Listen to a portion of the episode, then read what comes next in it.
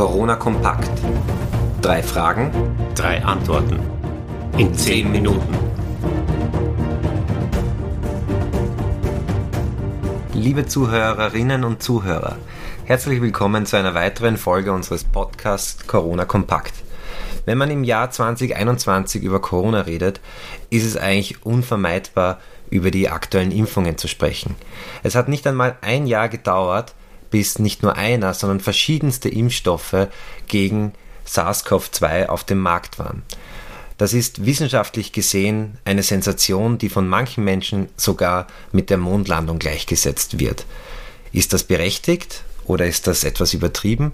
Wir wollen uns heute in dieser Folge mit dem Basiswissen, was Impfungen betrifft, auseinandersetzen. Wir haben wieder drei Fragen vorbereitet, anhand derer wir das heute besprechen wollen. Die erste Frage ist, wie funktionieren Impfungen generell? Welche Covid-19-Impfungen sind derzeit in der EU zugelassen und welche sind sozusagen in der Pipeline? Und die dritte Frage, mit der wir uns auseinandersetzen wollen, ist, wie ist es überhaupt gelungen, in so kurzer Zeit Covid-Impfstoffe zu entwickeln? Karl, ich würde sagen, wir fangen direkt an und beginnen mit der ersten Frage. Wie funktionieren Impfungen? Das ist eine Frage, die ich immer mit Training und Wettkampf vergleiche, äh, wie es mit Impfungen und Wildinfektion ausschaut. Mit den Impfungen trainiert das Immunsystem quasi für den Ernstfall. Dann nämlich, wenn es sich mit einem Virus, mit einem Bakterium auseinanderzusetzen hat. Und die Wirkweise einer Impfung ist immunologisch gesehen, das heißt von, seinem, von unserem Abwehrsystem her ganz, ganz ähnlich wie die Auseinandersetzung mit einer Wildinfektion. Wir trainieren unser eigenes Immunsystem so, dass es dann, wenn es eine Leistung bringen muss, nämlich den Erreger abzutöten, ihn zu eliminieren, mit ihm fertig zu werden, äh, mit den Impfungen, wenn wir nicht geimpft sind, dann geht man quasi in einen Wettkampf ohne irgendein Training. Der Wettkampf hat nämlich Risiken. Die Auseinandersetzung mit dem Wildvirus oder mit dem Bakterium hat absolute Risiken, die ich bei den Impfungen weitgehend ausschließen kann. Im Wettkampf verliere ich unter Umständen. Da würde ich gern was fragen. Wir leben in einer Zeit, wo wir doch irgendwie auch lernen, dass natürlich gut ist, dass Natur gut ist, wir mögen Bioprodukte und wir hören jetzt auch seit einem Jahr, dass es gewisse Risikopatienten gibt, die an Corona schwer erkranken können. Das sind immer wieder die genannt werden, die Alten, die mit Vorerkrankungen. Warum sollte ich als junger Mensch mir nicht quasi die natürliche Art und Weise einer Immunität ähm, erlangen und mich vielleicht sogar gezielt oder vielleicht einfach auch äh, das Risiko eingehen, so eine Infektion zu akquirieren? Ähm, oder warum sollte ich äh, mich impfen lassen?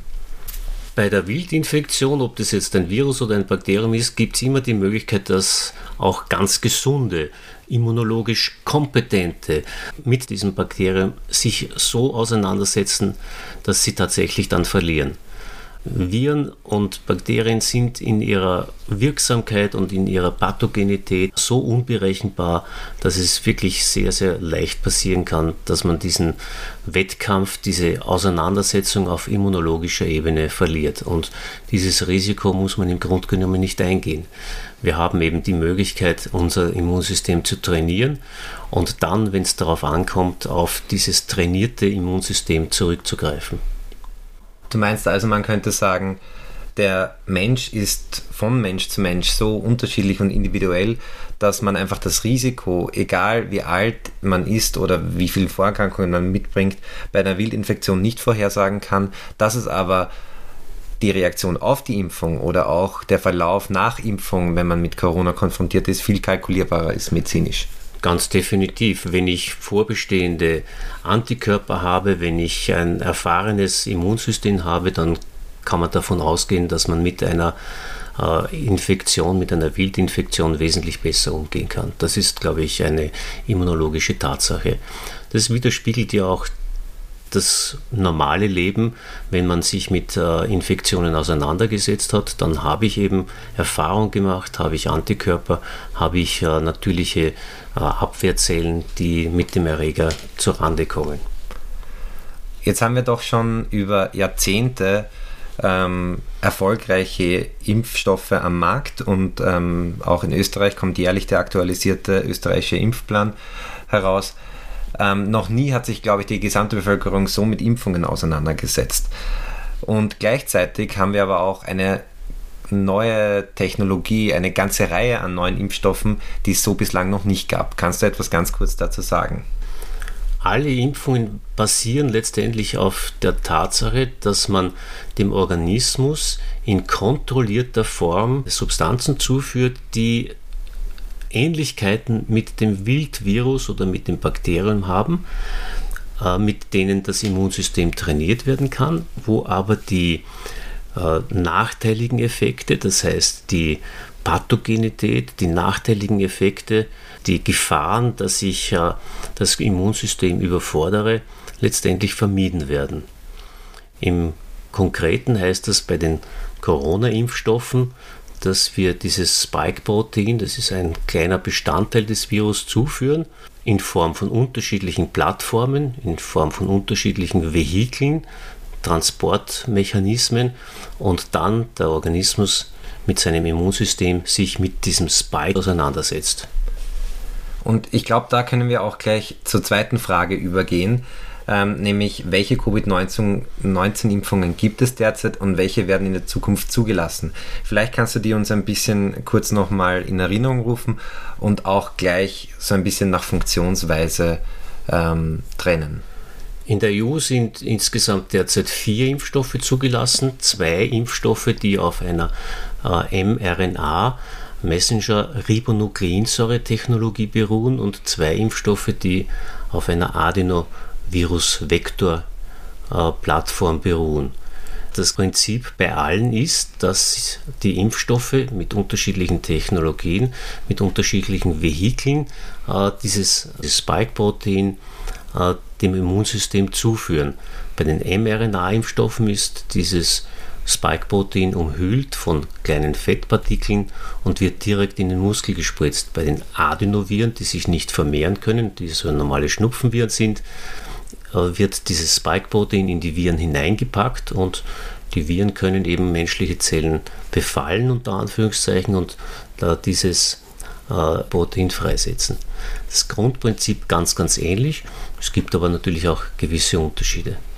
Du hast gesagt, es gibt äh, derzeit vier in der EU zugelassene Impfstoffe. Gerade hier in Österreich sind derzeit nur drei in Verwendung. Äh, das ist äh, der Impfstoff von BioNTech Pfizer, der von äh, Moderna sowie der von AstraZeneca. Welchen meinst du mit dem vierten? Der vierte Impfstoff ist von Janssen, äh, Johnson Johnson, der vor kurzem zugelassen worden ist und der auch ein Adenovirus-Vektor-Impfstoff ist. Wir erwarten aber noch eine ganze Reihe von anderen Impfstoffen, die also auf anderen Plattformen und Impfstofftechnologien beruhen. Welche sind das? Die traditionellen Impfstoffe, wie wir sie kennen, die Totimpfstoffe, sind zum Beispiel äh, welche, die in der Entwicklung viel länger dauern. Äh, es handelt sich dabei entweder um inaktivierte Impfstoffe oder abgeschwächte Impfstoffe. Hier gibt es einige Impfstoffe, die schon äh, weltweit in äh, Verwendung sind, äh, chinesische Impfstoffe, die es aber bei uns äh, nicht gibt. Eine Frage hätte ich noch ähm, zu kommenden Impfstoffen. Ähm, eigentlich war ja Sputnik der erste Impfstoff, der eine Zulassung bekommen hat, nämlich in Russland selbst. Nichtsdestotrotz, wenn man sich die Zahlen in Russland anschaut, ist dort noch sehr wenig verimpft worden. Vor wenigen Wochen kam doch eine sehr große Arbeit über den Sputnik-Impfstoff heraus, welche dem Impfstoff eine sehr hohe Wirksamkeit ähm, attestiert hat. Was ist jetzt von diesem Impfstoff zu halten? Ist es ein sicherer? Ist es ein wirksamer? Ähm, was sagst du dazu? Wir haben sehr wenig Informationen. Wir haben nur eine Publikation, die zwar in einem sehr guten Journal erschienen ist, aber wo es wenig Zusatzinformationen gibt. Nach diesen Informationen, die wir haben, ist der Impfstoff ein sehr wirksamer. Äh, interessanterweise enthält er nicht nur eine, einen Trägervirus, sondern zwei, zwei Adenoviren, äh, was gewisse Vorteile haben dürfte. Von den Daten, die publiziert worden sind, äh, scheint da auch ein sicherer Impfstoff zu sein. Die EMA prüft gerade, ob dieser Impfstoff in Europa zugelassen wird. Das Verfahren zieht sich aber schon etwas hin und wie man hört, äh, ist es durchaus nicht einfach, äh, entsprechende Sicherheitsdaten und andere Daten, die mit der Publikation nicht geklärt werden konnten, zu bekommen. Ja, ähm, vielleicht sagen wir noch ein paar Dinge zur dritten Frage, was ja auch sehr interessant ist, wie es überhaupt möglich war, in so kurzer Zeit einen Impfstoff zu entwickeln, aber es war irgendwie wie magisch möglich, innerhalb weniger Monate effektive Impfstoffe gegen Corona zu produzieren. Wie geht das überhaupt? Die Entwicklung war wirklich unglaublich schnell. Äh, sie war auch nur deswegen möglich, weil es eine Kooperation auf jedem Niveau gegeben hat. Äh, kaum zuvor waren gemeinsame Anstrengungen so rasch, so erfolgreich, vor allem aber auch deswegen, weil es äh, innerhalb der wissenschaftlichen Gemeinschaft kaum Ressentiments gegeben hat. Man hat äh, Wissen ausgetauscht, es ist sehr, sehr schnell gelungen, das Virus zu charakterisieren und wenige Wochen nach der Klärung des äh, der molekulargenetischen Details äh, wurde schon mit der Impfstoffherstellung begonnen. Auch die Fortschritte der letzten 10, 15 Jahre haben ganz massiv dazu beigetragen, dass es überhaupt möglich gewesen ist, so rasch Impfstoffe herzustellen. Jetzt haben wir hier eine Reihe an Impfstoffen, deren Technologie so noch nie am Markt kommerziell betrieben wurde. Sind die, ist diese Technologie komplett neu? Die mRNA-Technologie ist nicht neu. Das heißt, es äh, waren wissenschaftliche Publikationen der letzten 20 Jahre, die sich mit dieser Technologie grundsätzlich auseinandergesetzt haben, vorwiegend aber aus dem Bereich der Krebstherapien, erst in den letzten Jahren mehr und mehr auch Richtung Impfstoffe. Auch die Adenovirus-Vektor-Impfstoffe sind nicht ganz neu. Auch hier gibt es viel Vorerfahrung und auch zugelassene Impfstoffe. Ich glaube, wir haben uns da heute versucht, einem sehr großen Thema zu widmen, haben auch nicht ganz geschafft, die 10 Minuten einzuhalten, äh, bedanken uns trotzdem vielmals fürs Zuhören. Ähm, wenn Sie Fragen haben, wie gesagt, jederzeit an coronakompakt.gmx.at oder über den Corona Kompakt Instagram-Account und äh, wir freuen uns aufs nächste Mal. Das war die heutige Folge von Corona Kompakt und die heutigen drei Fragen. Dankeschön fürs Zuhören. Bis, Bis zum nächsten Mal.